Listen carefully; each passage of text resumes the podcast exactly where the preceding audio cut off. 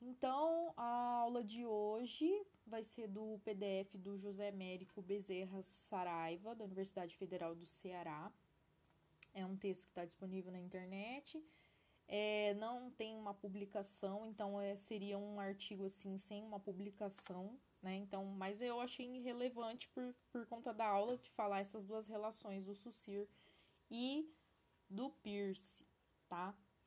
Que são dois conceitos de signos complementares, um não exclui o outro, são é, teorias que você pode associar. Então, vou ler o resumo aqui para vocês, né?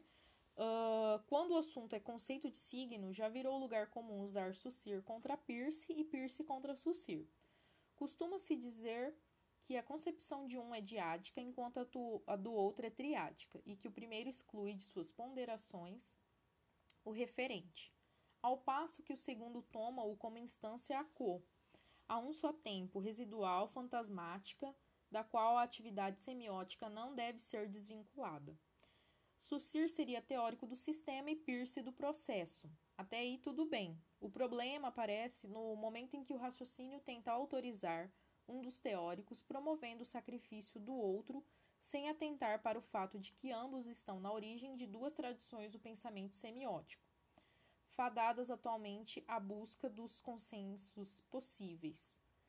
Podemos dizer que, a, que uma concepção de signo não dispensa a outra.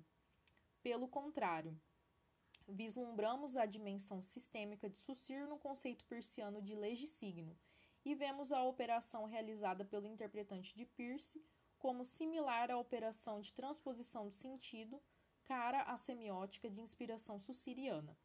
Se o que aqui dizemos não constitui disparate, cumpre avançar na proposta de aproximação entre Saussure e Peirce, sem, no entanto, diferenças teóricas que os separam observei que eu preciso apresentar aqui para vocês. E eu li o resumo desse texto. Vou continuar, compartilhar a tela aqui para vocês. Deixa eu ver.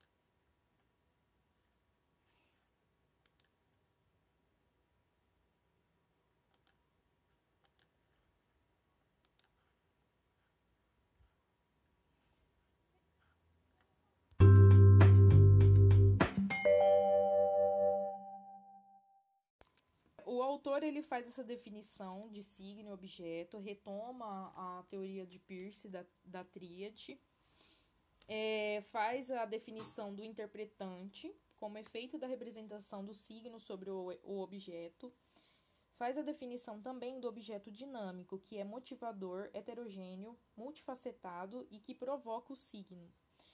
O objeto imediato, parcial, fundado na relação com o signo, com o signo objeto que mediatiza o vínculo do signo e o objeto dinâmico. É, a respeito do interpretante, o interpretante ele seria outro signo traduzido da relação do primeiro signo com o seu objeto imediato. E isso é uma cadeia sem fim, na verdade, porque um signo representa o objeto, e aí é, dessa relação nasce um efeito, né, uma tradução e dessa tradução já é um outro signo que vai faz essa linha contínua de conjunto de signos, né? E o autor também fala da semiosfera. O que, que seria essa semiosfera? É um campo de semiose para o estudo de ambientes interconectado. Isso é uma definição é, que já não é do autor, que eu procurei, da semiosfera. É, e o principal teórico que o autor aponta no texto é o Yuri Lotman, tá? No livro Universo de Mente, uma teoria, uma teoria semio, semiótica da cultura de 1990, esse autor ele fala que a partir da semiosfera que nascem outras ciências a partir dela, né? A semiótica cultural, biosemiótica, zoosemiótica, geossemiótica, semiótica da informação, aí tem vários tipos de semiótica, né? Uh, E aí tem um PDF no, no mural lá, que eu compartilhei, aquele PDF rosa do Antônio Júnior, que tem o livro falando de várias semióticas. E uma, de, uma, da, uma das definições lá que vocês podem ver de Sucir, ou de Pierce, estou com Sucir na boca, o do Pierce, que eu queria compartilhar a tela também, outra janela, é a, essa representação da semiótica persiana, é a seção 1.1 daquele PDF rosa do Antônio Júnior, é, que foi publicado no ano passado, 2019. Na página 13 tem uma imagem, tem uma imagem da, do signo, o que, que ele é, né? Então, ele é o, o interpretante, ele tem o representamen, né? Que é a cadeira, a palavra cadeira. Tem o, essa relação, né?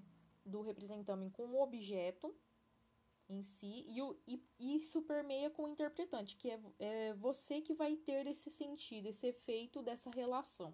Então, por isso é o interpretante certo? E aí tem essa imagem bem característica que também é baseada lá na, na, na tríade também do, do desenho do esquema da Santa Ela, né? Do o que é semiótica dessa relação triádica. Só para relembrar também do, do desses conceitos do Pierce, tá? E o autor ele continua é, que falando, né, que esse processo sígnico tem três elementos, né? O representamen, que é signo stricto sensu, presentia, in presentia, né, que em latim que está presente, é, o objeto imediato, que é o segundo elemento, ele é o signo, signo stricto sensu. O objeto ele vira signo quando é, passa pelo interpretante, né? Outro signo que vai mediar a relação entre o representamen e seu objeto, tá? E a menção dele a respeito de Sucir é que o Sucir ele afasta o referente, ou seja, o objeto do signo da tríade persiana. E aí tem aqui na página 6 do PDF do autor, eu já estou na metade do PDF com esse o resumo. É que ele fala aqui, ó, seu foco. Deixa eu abaixar aqui. Aí tem a parte que ele fala de sucir. Qual que é a, a observação que ele faz. Enquanto o Pierce ele é mais processual, ele tenta entender todo o valor do signo e, e qual que é essa relação é, pormenorizada é, em questão de valores, que ele nomenclatura e tudo. O, o SUSIR, ele já é na questão do sistema. O que, que isso pode representar no sistema linguístico?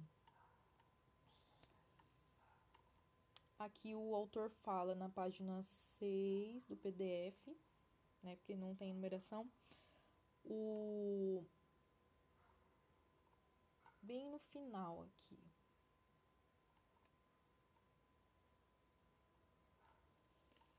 Aqui no, na seção A Concepção de Signo na Semiótica de Inspiração Sussiriana, aí ele fala do curso de Linguística Geral, né, muito conhecido, que ele tem que o Sussir tem como meta pensar o signo dentro dos sistemas que lhe conferem valor, não o signo isolado ou nas suas nascentes. Interessa-lhe estudar a dimensão códica por trás dos atos de comunicação concretos pois, a seu ver, para bem compreender essa faculdade de associação e de coordenação sistemáticas, impõe do ato individual, destaque nosso, né, do autor, que não é senão o embrião da, embrião da linguagem, e abordar o fato social. Então, o, o ele observa essa relação, né, do significante com o significado. É, é o, que, é o valor que se assume dentro do sistema linguístico, aqui no próximo parágrafo, na página 7. O mote é o sistema e o valor de seus elementos como produto das relações que eles mantêm entre si, o referente fica, assim, excluído das ponderações do curso. Isso SIR, por conta disso, pode postular a arbitrariedade do signo linguístico. Tá? Então, o SUSIR ele faz mais a descrição dos sistemas que, que tem a ver com a geração dos signos. E o Pierce é mais profundo nessa questão geracional de signos, entende? Essa questão de signos e essa, essa relação aí de causa e efeito, né? Do signo com o objeto. E, e aí ele tem essas. O autor ele fala também que que o, a relação triádica do Peirce está muito mais voltada à representação e determinação. Representação e determinação. E o Sucir está muito mais voltado à questão da referência, né? Do que, que é essa relação do significante com o significado, o que, que ele causa de produto final. Não a questão processual, o que, que ele é no sistema linguístico, o que, que ele produz de resultados e não tanto voltado aos efeitos, né, ao processo dessa relação com o objeto. Certo? Deixa eu só dar uma olhada aqui. Sem mais coisas para falar aqui do, do texto. Ele fala também de autores também da semiótica, que também tem essa contribuição, e outros olhares semióticos, porque o Pierce ele é da semiótica que é, é norte-americana e o, tem a, também a escola de Tartu, né, que é, é europeia. Também tem a linha europeia, que é que também tem ali a relação de contemporaneidade com o Sucir, né? Porque Sucir é, é suíço também, né? Então, de, de autores diferentes, né? Então aqui eu já finalizo essa questão do Pierce porque a gente já falou nas outras aulas, mas se tiver necessidade eu passo mais, eu passo um slide para vocês dessa, dessa questão do piercing, não ficou muito claro. É, para a gente avançar em outros, outras semióticas, tá? Essa é a semiótica relacionada a piercing, mas tem outras também que eu vou falar, que é a semiótica aplicada nas próximas aulas, preciso dar uma olhada no plano de ensino, vocês podem acessar lá no mural. E mas é isso, tem a, a parte de Greimas também. Então, deixa eu só dar uma olhada aqui. No mural tem o PDF que eu passei daquele arquivo que é rosa.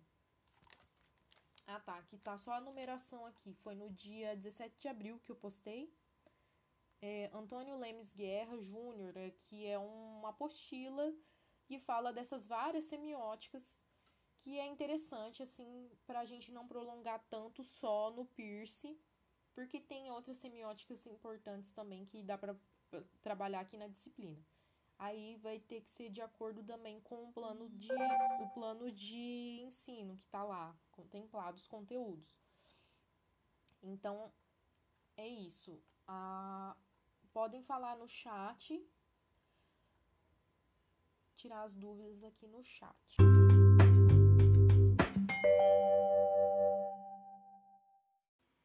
Então, aqui na página 9, página 8 para 9, ele, o autor ele fala de Grimais e Cortez, de 2008. É, que sobre o dissenso, né? O problema gerador do dissenso entre elas reside na intromissão do referente. Aí vocês precisam dar uma olhada no nessa classificação que o autor coloca aqui, tá? Das 27, dos 27 elementos que o Pierce acaba totalizando, né? Aí tem aqui de 1 a 10 essa sequência aqui, né? Qualisigno, sem signo e legisigno. Tá. É, amplia ainda mais o fosso que continua a separar as duas concepções, concepções da linguística e, sobretudo, da semiótica. Enquanto a análise dos signos não é para a semiótica europeia senão uma etapa a ser vencida rumo à descrição das redes de articulação das formas, A semiótica norte-americana tende a marcar uma parada no nível dos signos e a proceder à sua classificação, que está baseada, então, em grande parte no tipo de relação que o signo mantém com o referente. Tá? De fato, além dessa parada na dimensão do signo, é forte o viés taxonômico da semiótica persiana. Aí o autor ele fala aqui, ele explica, né, que essas relações dos, dos três elementos básicos, né, que é o representante, o objeto e o interpretante. A. Se considerada a relação do signo consigo mesmo, tem-se a tríade sim signo e legi signo. B. Se considera a relação do signo com seu objeto, tem-se a tríade ícone, índice e símbolo. Se C. Se considerada a relação do signo com seu interpretante, tem-se a tríade rema, discente e argumento. Tá? Então, tudo é o foco. Qual é o foco? Então, temos a tríade do signo, a tríade do objeto, a tríade do interpretante. Tá? Então, essas relações se ampli ampliam, tá? A relação triádica. E aí, ao final, temos 27 combinações, né? Aqui de 1 a 10, aí, que o autor fala aqui na página 8 e 9, tá? E aí, assim, é, aí ele fala aqui de Greimas, de 1975. É, que aí ele fala, problematiza, na verdade, o papel do semioticista em relação à, à linguística, né? Em que, em que patamar o semioticista está é, aqui, ó, correndo o risco de nos transformarmos, transformarmos de linguistas, diríamos hoje, semioticistas, situação em que nos sentíamos mais ou menos à vontade em maus filó filósofos, né? É a preocupação do Greimas. E aí o autor continua com eh, Greimas e Cortez assumindo, 2008, assumindo claramente o ponto de vista suciriano, assinal, assinalam que Consagrando-se ao estudo da forma e não ao da substância, a semiótica não poderia permitir-se juízos ontológicos, ontológico relacionado a nome a de nomeação, sobre a natureza dos objetos que analisa. Página 194, do Greimas e Cortez, 2008. Para esses dois autores, a semiótica deveria pronunciar-se sobre a existência semiótica e poderia contentar-se com uma definição operatória, entre aspas, segundo a qual abre aspas, a existência semiótica de uma grandeza qualquer é determinada pela relação transitiva que, tomando-a como objeto de saber, a liga a um sujeito cognitivo. Fecha aspas, página 195. Ou seja, tudo parte da constatação de que há sentido, entre aspas, da qual decorre a possibilidade de dizer alguma coisa a seu respeito, entre aspas é, dessa questão da transposição de sentido, isto é, sua tradução. É, então, o autor fala ainda que, com base nesses dois autores, falar de sentido é ao mesmo tempo traduzir e produzir significação. Tá? Página 508. E que transpor a substância do sentido em significação, ou seja, em sentido articulado numa forma tá? Aí ele fala dessa transposição que é que interessa a semiótica de linha sussiriana. Então, a, a teoria de Saussure está contemplada na, na semiótica, tá? Mas não quer dizer que o contrário seja possível, entende? Porque a linguística ela, ela se enquadra dentro da, da semiótica, mas não o contrário, tá? A teoria de Saussure ela vem a contribuir é, também na semiótica. É, pontos de contato. Aí aqui é mais o caminho final mesmo do, do, do texto desse autor. É, e vem aí a questão do conceito de transposição, que da semiótica greimasiana pode ser aproximado ao conceito de interpretante de Peirce. Aí são olhares diferentes de autor para autor, né? Pois ambos têm em comum a função tradutora. Assim como o interpretante é um signo que traduz outro signo, há signos envolvidos no processo de transposição, o transposto e o transponente. Neste caso, Nesse caso, a mediação a ser traduzida pelo signo transponente não envolveria o objeto dinâmico ou imediato, como em Peirce, mas o significado, ou seja, o conteúdo do signo transposto, uma vez que o referente, entendido como coisa no mundo, não entra em cena nas postulações sussirianas. Desse modo, estabelecer-se-ia de transposição em transposição a mesma semiose ilimitada que vemos no jogo infinito dos interpretantes de Peirce. Essa constatação confere razão ao ponto de vista segundo o qual, na cadeia de signos que se forma nesse processo, só haveria significantes. É, aí o autor ele reproduz aqui o que a Santaella fala na página 88, tá? De 1995. Pierce não fala de significado do signo. Fala de significado do signo é o sucir, né? Contudo, certas inferências podem ser feitas a esse respeito. O interpretante é o significado do signo, é esse efeito dessa relação traduzida do signo com o objeto, né? Lembrando a, o papel do interpretante. Então, ele é o significado do signo, ao mesmo tempo que se constitui em outro signo o que redunda na já famosa afirmação persiana de que o significado de um signo é outro signo, página 88. Tá? É, é um signo que traduz outro, que traduz outro e por aí vai, tá? É, se essa inferência tem lugar em Peirce, se de fato pudermos atribuir ao interpretante o estatuto de significado, é porque ele estabilizou-se numa relação de natureza sistêmica, na qual assume valor.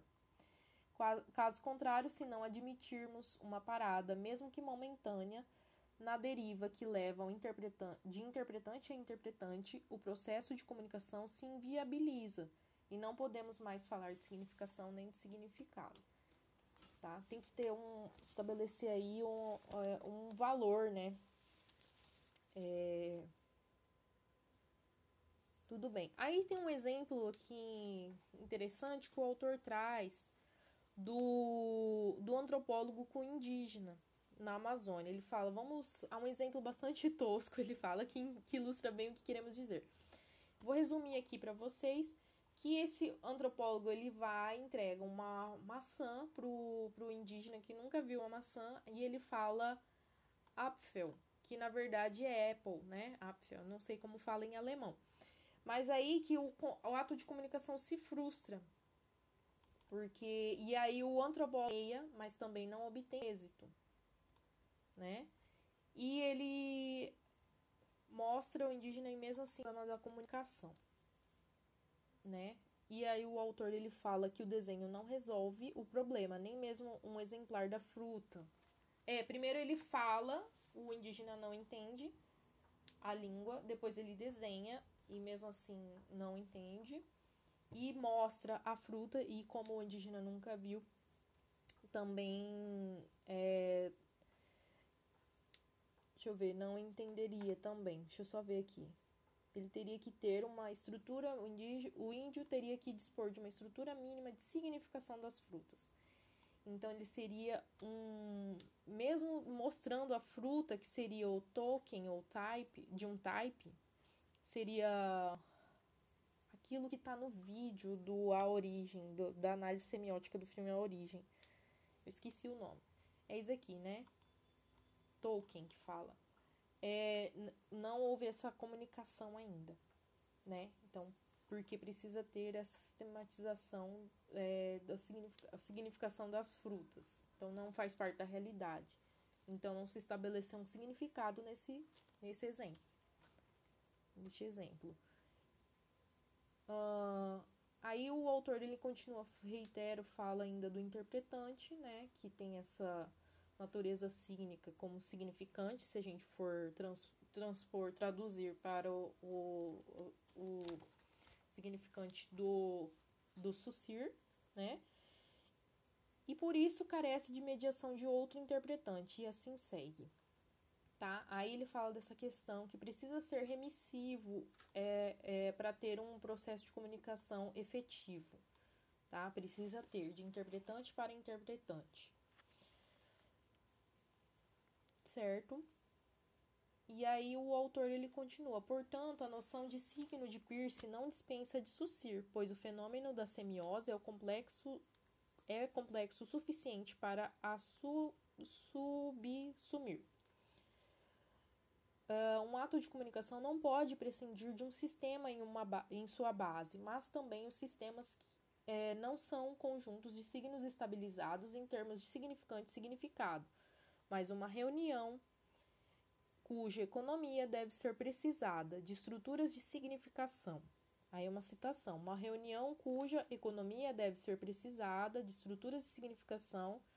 Greimas, 1976, página, página 30. Tá? Precisa ter uma, é, essa economia, né? De, porque se a gente ampliar é, essa questão do da de um interpretante ir para outro interpretante, essa estrutura aí que um signo ele representa e vai e, e é, essa relação signo e objeto que é ampla, ela, vai, ela não teria fim se você não tem essa economia aí de estrutura, né? Certo? Aí o autor ele termina aqui, né? Podemos dizer, em suma, que uma concepção de signo não dispensa a outra, pelo contrário. Vislumbramos a dimensão sistêmica de Saussure no conceito persiano de leis de signo, quando tem a lei que sistematiza esse signo, né?